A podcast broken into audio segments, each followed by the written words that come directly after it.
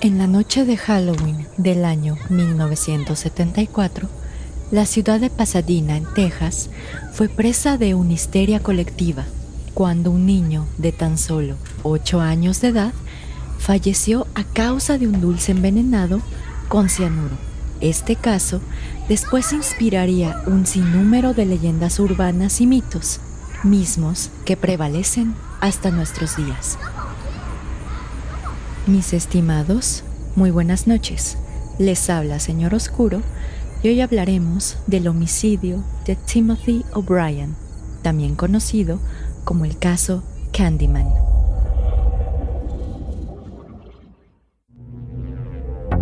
Bienvenidos a Señor Oscuro, un podcast en el que cada viernes su servidora Jessica Ballarino los adentraré en los casos más perturbadores y extraños que se han documentado, ya sea que se trate de temas paranormales o bien de lo más retorcido de la mente humana, nos aseguraremos de que todos y cada uno de estos casos queden grabados en sus sueños y pesadillas.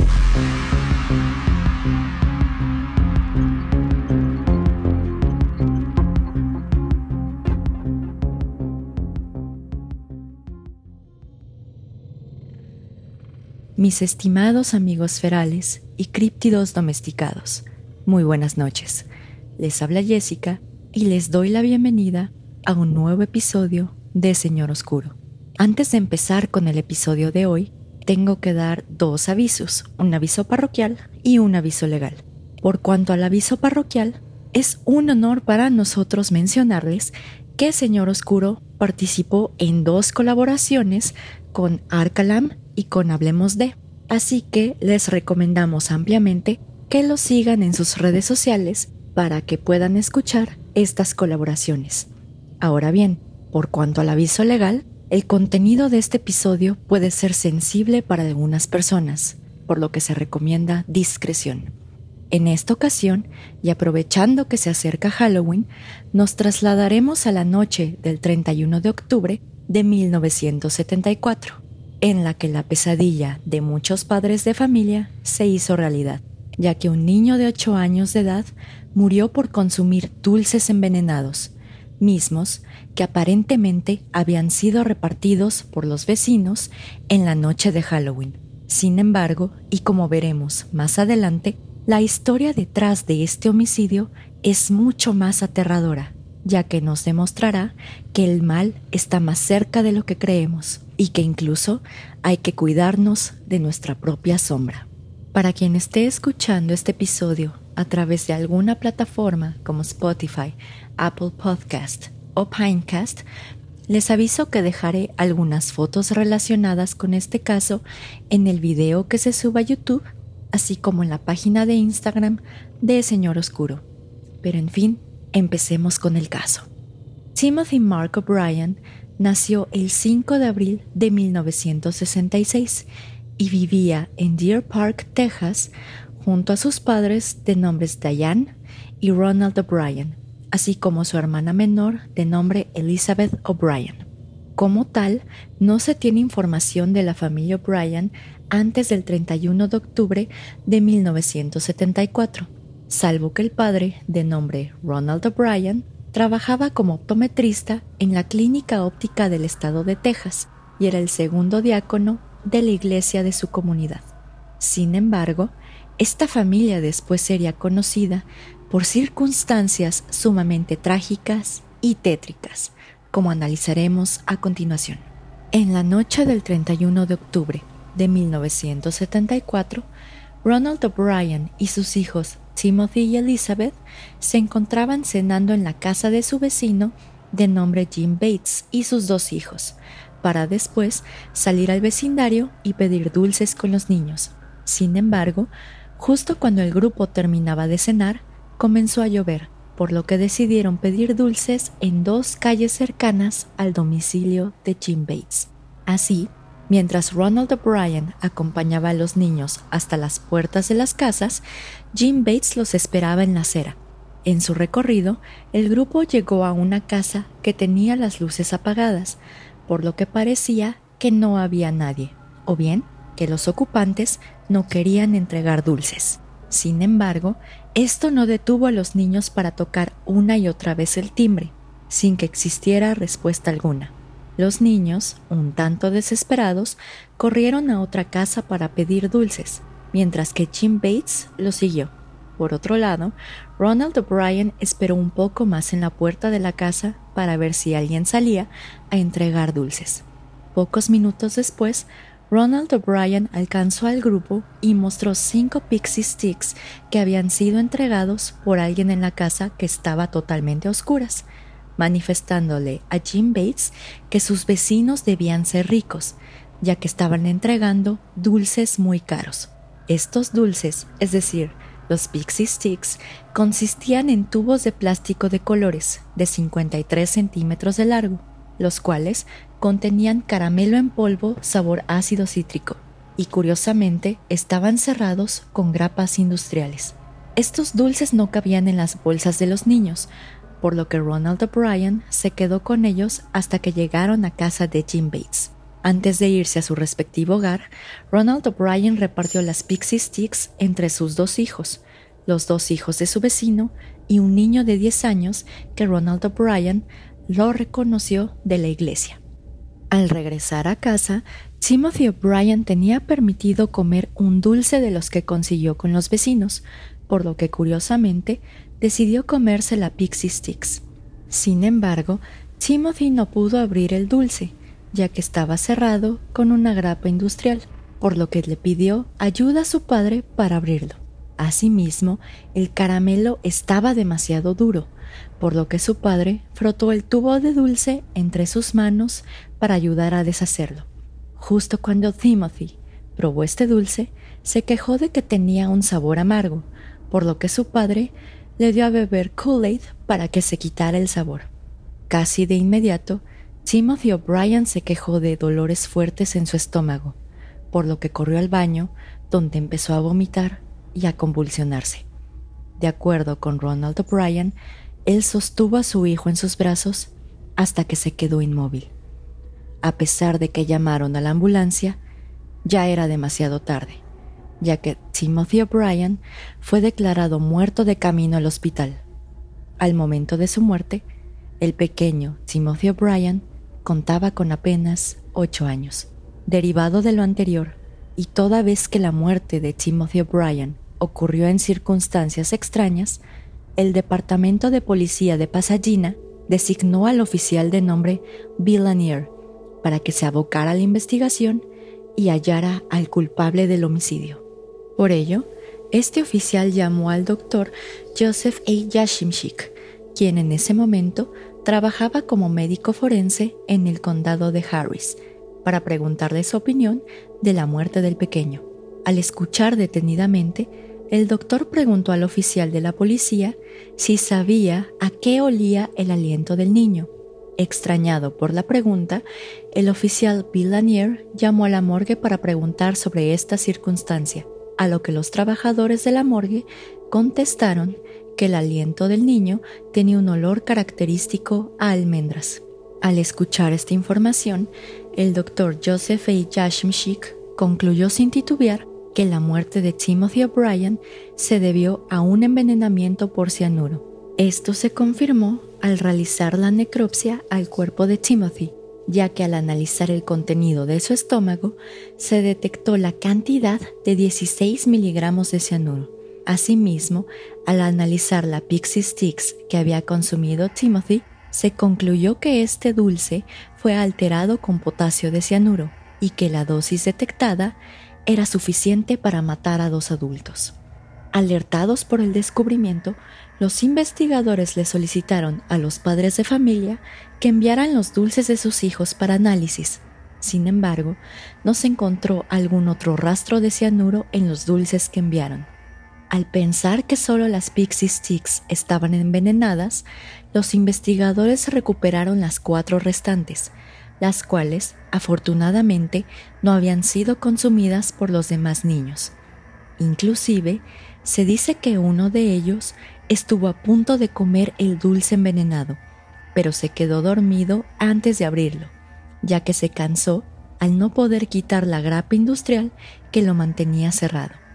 Después de analizar estos dulces, se determinó que alguien había vaciado aproximadamente 5 centímetros del contenido original del dulce, para después reemplazarlo con dosis letales de potasio de cianuro, las cuales eran suficientes para matar de 3 a 4 adultos.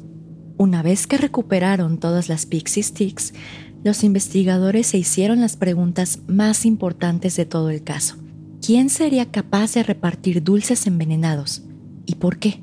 La policía se contactó con Ronald O'Brien, el padre de Timothy, efecto de que diera más información respecto de la persona que le entregó las Pixie Sticks envenenadas. Por ello, Ronald O'Brien, junto con los investigadores, recorrió el vecindario buscando la casa que le dio estos dulces, pero no pudieron encontrarla. Ronald O'Brien manifestó que cuando recibió estos dulces era de noche y que por ello no recordaba con exactitud cómo era esta casa. Sin embargo, esto resultó sospechoso para los investigadores, ya que Ronald y su vecino solo habían llevado a los niños a pedir dulces a dos calles, por lo que era sumamente extraño que no reconociera la casa. Después de recorrer las calles tres veces, de repente Ronald O'Brien pudo reconocer la casa que supuestamente repartió los dulces envenenados, misma que se encontraba ubicada en el número 4112 de la calle Donerail. Cuando se le preguntó a O'Brien respecto de los rasgos físicos del ocupante de la casa, él manifestó que solo pudo observar el brazo de esta persona, describiéndolo como peludo. Derivado de la información dada por O'Brien, los policías investigaron quién era el propietario de esta casa, encontrando que la vivienda pertenecía al matrimonio de Courtney y Caroline Melvin. Al interrogar a Courtney Melvin, los investigadores descubrieron que el día de los hechos, es decir, el 31 de octubre de 1974, Courtney Melvin salió hacia su trabajo como controlador aéreo en el aeropuerto William P. Hobby a la 1.30 de la tarde y que no regresó a su casa sino hasta las 10.45 de la noche. Asimismo, y de acuerdo con el testimonio de su esposa y de sus hijos, ellos entregaron dulces hasta las 6.45 de la noche, ya que ya se habían acabado y que por esta razón las luces de la casa se encontraban apagadas justo cuando fue el grupo liderado por Ronald O'Brien. Curiosamente, y de acuerdo con estas personas, nadie fue a pedir dulces después de las 10.45 de la noche. Aunado a ello, aproximadamente 200 personas testificaron que Courtney Melvin estuvo trabajando el día y la hora de los hechos en el aeropuerto, por lo que rápidamente fue descartado como sospechoso. Derivado de lo anterior, los policías regresaron a las dos calles que fueron visitadas por los niños ese fatídico 31 de octubre de 1974, a efecto de preguntar entre los vecinos quién había entregado ese tipo de dulces esa misma noche. Para sorpresa de los policías, ninguno de los vecinos entregó Pixie Sticks a los niños, por lo que el sospechoso principal pasó a ser Ronald O'Brien, el padre del niño asesinado. Al indagar un poco más, los policías encontraron que Ronald O'Brien estaba en la ruina financiera, ya que tenía deudas por un monto de aproximadamente 100 mil dólares. Su automóvil estaba cerca de ser embargado su casa estaba a punto de ser perdida en un juicio hipotecario y había incumplido con el pago de diversos préstamos bancarios por los últimos ocho meses. Asimismo, Ronald O'Brien había tenido 21 trabajos en los últimos 10 años y estaba a punto de ser despedido de su trabajo como optometrista en la clínica óptica del estado de Texas al ser sospechoso de un robo. Asimismo, los policías descubrieron que en enero de ese mismo año, Ronald O'Brien adquirió dos pólizas de seguro de vida para cada uno de sus hijos por 10 mil dólares. En septiembre de ese mismo año, Ronald O'Brien aumentó dichas pólizas por 20 mil dólares cada uno. Y finalmente, el 30 de octubre de 1974, es decir, un día antes de que su hijo Timothy muriera, aumentó ambas pólizas de seguro por 20 mil dólares más. Esto se traduce en que Ronald O'Brien recibiría 50 mil dólares por la muerte de uno de sus hijos y 100 mil por la muerte de ambos. Por ello, el 5 de noviembre de 1974, Ronald Clark O'Brien fue arrestado por un cargo de homicidio capital y cuatro cargos de homicidio en grado de tentativa. Nada más abro paréntesis, en este caso, el homicidio capital tiene su símil en el derecho mexicano como un homicidio calificado con premeditación, mientras que el homicidio en grado de tentativa implica que la persona que quiso cometer el homicidio realizó todos los actos tendientes para cometer la conducta, pero algo externo impidió el resultado. En este caso, la parte externa sería que los niños no consumieron los dulces adulterados con cianuro y por eso no se dio el resultado esperado por Ronald O'Brien, que era muerte. Pero en fin, cierro paréntesis jurídico y continuamos. El 5 de mayo de 1975, Ronald Clark O'Brien compareció ante una corte en Houston, Texas, en donde se declaró inocente por todos los cargos formulados en su contra. Sin embargo, no contaba con el gran desfile probatorio que tenían preparados los fiscales de nombre Mike Hinton y Victor Driscoll para este juicio. En este juicio, la Fiscalía acreditó que dos meses antes de los hechos, es decir, en agosto de 1974, Ronald O'Brien le solicitó al gerente de la clínica óptica del estado de Texas que comprara cianuro para limpiar algunos armazones de lentes que estaban hechos con oro. De acuerdo con el gerente, esta solicitud era bastante extraña, ya que no se usaba cianuro en las ópticas desde hace más de 20 años. Aproximadamente tres semanas después del suceso, Ronald O'Brien acudió con el supervisor del gerente e insistió en su solicitud. Asimismo, se llamó como testigo a un empleado de Arco Chemical Company, de nombre Bobby Terry, quien manifestó que a principios de septiembre de 1974, es decir, un mes antes del homicidio de Timothy O'Brien, Ronald O'Brien lo llamó para preguntarle respecto de los diferentes tipos de cianuro, las facilidades para conseguirlo, así como la dosis de cianuro que una persona debía consumir para que ésta causara la muerte, y cuáles eran los procedimientos para detectar químicos desconocidos en un cadáver. Por otro lado, se comprobó que antes de la noche de Halloween de 1974, Ronald O'Brien acudió a Curtin Matheson Scientific, una tienda de productos químicos, con la finalidad de comprar una pequeña cantidad de cianuro. Cuando se le informó que solamente podía adquirir una botella de 5 libras de cianuro, Ronald O'Brien se marchó sin comprar nada. Asimismo, los cuñados de Ronald O'Brien declararon ante los miembros del jurado que el mismo día del funeral de su hijo, Ronald O'Brien habló de usar el dinero de la póliza de su hijo para tomar unas largas vacaciones y comprar otras cosas.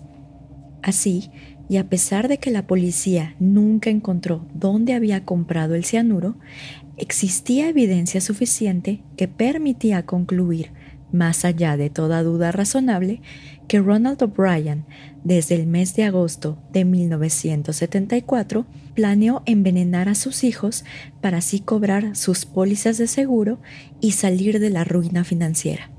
Asimismo, se determinó que Ronald O'Brien repartió las Pixie Sticks envenenadas restantes a más niños para que pareciera que algún vecino había sido el culpable. El 3 de junio de 1975, y después de deliberar por 46 minutos, un jurado encontró culpable a Ronald Clark O'Brien por el homicidio capital cometido en contra de su hijo Timothy O'Brien y por cuatro homicidios en grado de tentativa cometidos en contra de su hija Elizabeth O'Brien y tres niños más. Asimismo, solo tomó al jurado deliberar por 71 minutos para decidir imponer la pena de muerte a Ronald O'Brien. Derivado de lo anterior, Ronald O'Brien fue confinado en la Penitenciaría Estatal de Texas en Huntsville, conocida coloquialmente como Walls Unit, para esperar su ejecución. Sin embargo, y en palabras del reverendo Carol Pickett, un capellán que trabajaba para el Departamento de Justicia Criminal en Texas, sus compañeros de prisión lo rechazaban y despreciaban por matar a un niño. Inclusive, los presos solicitaron a los custodios de la cárcel realizar una manifestación organizada el día de la ejecución de O'Brien para expresar su odio hacia él. La fecha de ejecución de O'Brien estaba programada para el 8 de agosto de 1980. Sin embargo, su abogado defensor logró suspenderla hasta el 25 de mayo de 1982, pero esta fecha también fue suspendida. Posteriormente, el juez Michael McSpadden programó una tercera fecha de ejecución para el día 31 de octubre de 1982, a ocho años del aniversario del homicidio de Timothy O'Brien, e inclusive se ofreció a llevar personalmente a Ronald O'Brien a la cámara de ejecución. Sin embargo, Después de varias apelaciones y recursos en contra de la pena de muerte, finalmente la fecha de ejecución para Ronald O'Brien fue programada para el 31 de marzo de 1984. Su ejecución atrajo a varios medios de comunicación, quienes apodaron a Ronald O'Brien como Candyman y el hombre que mató a Halloween. Por otro lado, dentro de la multitud se encontraban activistas en contra de la pena de muerte, quienes manifestaban que ese castigo era cruel e inusual, ya que apenas en 1982, es decir, dos años antes de su ejecución, se autorizó la pena de muerte por medio de la inyección letal. Asimismo, también se encontraban simpatizantes a favor de la pena de muerte, quienes lanzaban dulces al público mientras gritaban dulce o truco. La última cena de Ronald O'Brien consistió en un filete T-bone término medio, papas a la francesa con catsup, una lata de lote dulce, guisantes dulces, ensalada de lechuga y tomate con huevo y aderezo francés, telado endulzado con endulzantes artificiales, galletas, pie de crema de Boston y rollos dulces. Poco después de la medianoche del sábado 31 de marzo de 1984, es decir, diez años después del homicidio de su hijo, Ronald Clark O'Brien fue ejecutado por inyección letal. Sus últimas palabras fueron, y cito, lo que pasará en algunos momentos está mal, pero al ser seres humanos cometemos equivocaciones y errores. Esta ejecución es uno de esos errores, pero ello no significa que todo nuestro sistema de justicia esté mal. Por ello, perdonaré a todos los que han tenido algo que ver en mi muerte. A su vez, a todos los que he ofendido de alguna manera durante mis 39 años, rezo y pido por su perdón, como yo he perdonado a cualquiera que me haya ofendido de alguna manera. Y rezo y pido por el perdón de Dios para todos nosotros como seres humanos. Para todos mis seres queridos, les expreso mi amor eterno. Para todos los cercanos a mí, sepan en sus corazones que los amo a todos y a cada uno de ustedes. Dios los bendiga a todos y que las mejores bendiciones de Dios sean siempre suyas. Pero en fin, mis estimados, como ustedes pueden analizar, realmente parece ser que este caso fue la inspiración para todas las leyendas urbanas que después derivaron de la práctica de Halloween, es decir, que existían personas que se dedicaban a dar dulces envenenados o bien, por ejemplo, manzanas caramelizadas llenas de navajas o, por ejemplo, también chocolates llenos de agujas. Como tal, pues no encontré algún otro caso antes del homicidio de Timothy O'Brien en el cual se haya establecido que existiera algún tipo de asesino serial que se dedicara a hacer esto. O bien que su modus operandi sea precisamente envenenar dulces o poner navajas en los dulces de Halloween para después entregarlo a los niños. Ahora bien, tengo entendido de que sí existe un asesino serial con este mismo apodo que Ronald O'Brien, que es precisamente Candyman. Entonces probablemente lo analizaremos más adelante en otro episodio. Pero como tal, sí han existido otro tipo de casos respecto de dulces envenenados, pero como tal yo he visto que son casos aislados o que usualmente son casos que son más que nada como bromas que se juegan entre familiares y entre amigos. De todas maneras, no sé si abordarlos todos en un episodio o hablar de estos casos porque la verdad es que son muy cortos. Entonces, pues nos daría para un episodio más o menos de 15 minutos. De todas maneras, a nosotros nos interesaría saber mucho si ustedes igual sabían de estas leyendas urbanas de los dulces envenenados en Halloween, si les ha tocado saber de algún caso, o bien si pues en su localidad o en su país conocen de alguien que haya sido acusado de esta práctica. Entonces saben que nuestras redes sociales están ahí para todos sus comentarios, sugerencias y lo que quieran. Pero en fin, mis estimados, como tal, este sería el final del episodio de hoy. Les agradecemos mucho como siempre que nos sintonicen y nos escuchen. Y ya saben que los saludos se quedan al final por si desean quedarse con nosotros un poco de más tiempo. En fin, solo me queda desearles una muy bonita semana y nos vemos el viernes en otro episodio de Señor Oscuro. Señor Oscuro se despide por el momento. Muy buenas noches.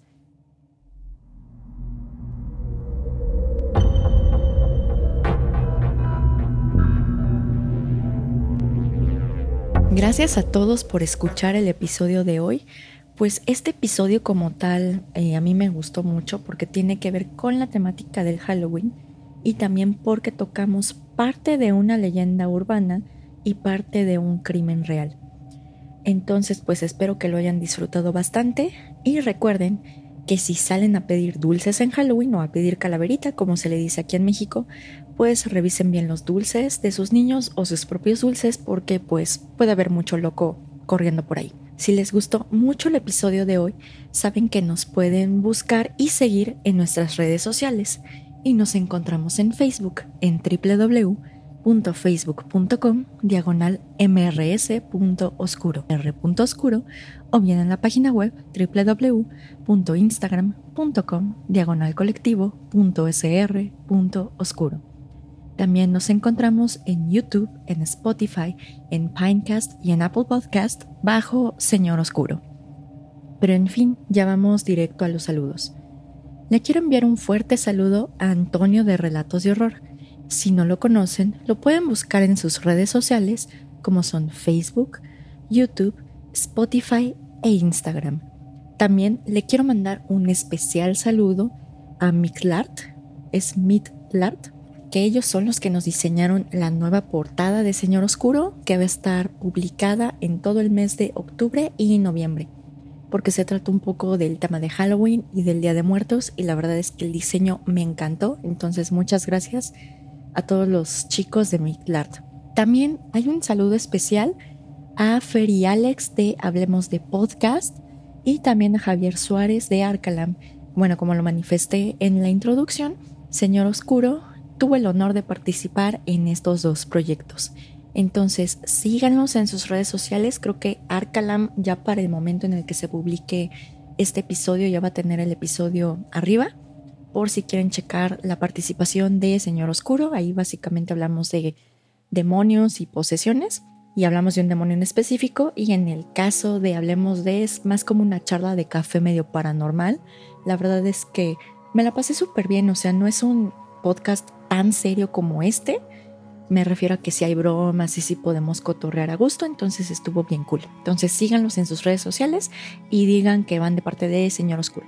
Pero en fin, como siempre, le quiero mandar un fuerte saludo y mi más grande agradecimiento a Rodrigo y Sócrates del equipo de Carol Sound, ya que ellos nos han apoyado con la edición de los episodios ya desde hace un tiempo y la verdad es que siempre nos felicitan por el formato y por la edición.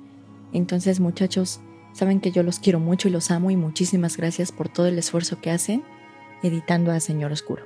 Y también por aguantarme, ¿por qué no? Con mis comentarios extraños. Pero bueno, ahora sí, saludos en redes sociales. En Twitter le quiero mandar un fuerte saludo a Sam de Bakersfield, California, que de hecho él me sigue en mi Twitter personal, como tal no tenemos Twitter de Señor Oscuro y todavía no estoy segura de abrirlo, pero le quiero mandar un fuerte saludo porque siempre se está aguantando mis comentarios negativos hacia el presidente y él siempre nos escucha en su trabajo, que yo, como está lleno de cajas, yo digo que es un paraíso de michis, pero bueno. En YouTube le quiero mandar un fuerte saludo a Jorge Men, Antonio Giles o Giles, no sé cómo se pronuncia, a Bella y a su alter ego Costuritas Económicas, a Francisco Rubalcaba, a Micael Gaming, a Oscar Dake, Eric Martínez Díaz, a Mónica Castillo, al Coyote Cojo, a Brandon Rosales, que recién se aventó un maratón de Señor Oscuro, muchísimas gracias, y a Roberto Ocegueda.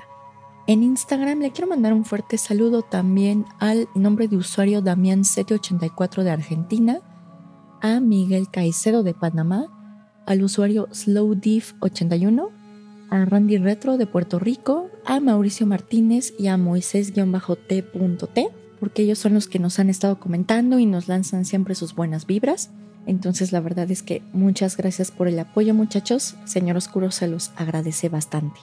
Y bueno, también les quería hacer un pequeño comentario. La verdad es que varios nos han pedido más de un episodio a la semana y créanme que nos encantaría, bueno, a mí me encantaría hacer más de un episodio a la semana. Desafortunadamente yo tengo otro trabajo que es un trabajo godín, que la verdad es que me consume mucho. Entonces las ganas ahí están, pero el tiempo no. Alguien por favor págueme por hacer podcast para así traerles contenido bonito y cool y divertido y lleno de asesinos seriales y cosas paranormales y así. Pero bueno, una vez terminado este comentario, como siempre, el más grande saludo y mi más grande agradecimiento va para todos y cada uno de ustedes que ya sea que nos comparten con sus amigos, que nos dan like en Facebook, que recomiendan nuestros videos en YouTube, que de hecho también nos dejan sus reseñas en Apple Podcast. La verdad es que pues nosotros se los agradecemos bastante, ya que sin ustedes el podcast de Señor Oscuro no sería lo que es porque pues ustedes ya forman parte de la pequeña comunidad de Señor Oscuro y por eso se los agradecemos bastante. Pero en fin, mis estimados amigos ferales y criptidos domesticados, este sería ya el final del episodio de hoy. Solo me queda como siempre desearles una muy bonita semana y saben que si nosotros podemos aliviarles un poco la cuarentena o la pandemia, pues estamos más que satisfechos. Ya saben, sigan las recomendaciones sanitarias, lávense sus manitas con agua y con jabón y nos vemos el próximo viernes en otro episodio de Señor Oscuro. Señor Oscuro se despide por el momento. Muy buenas noches.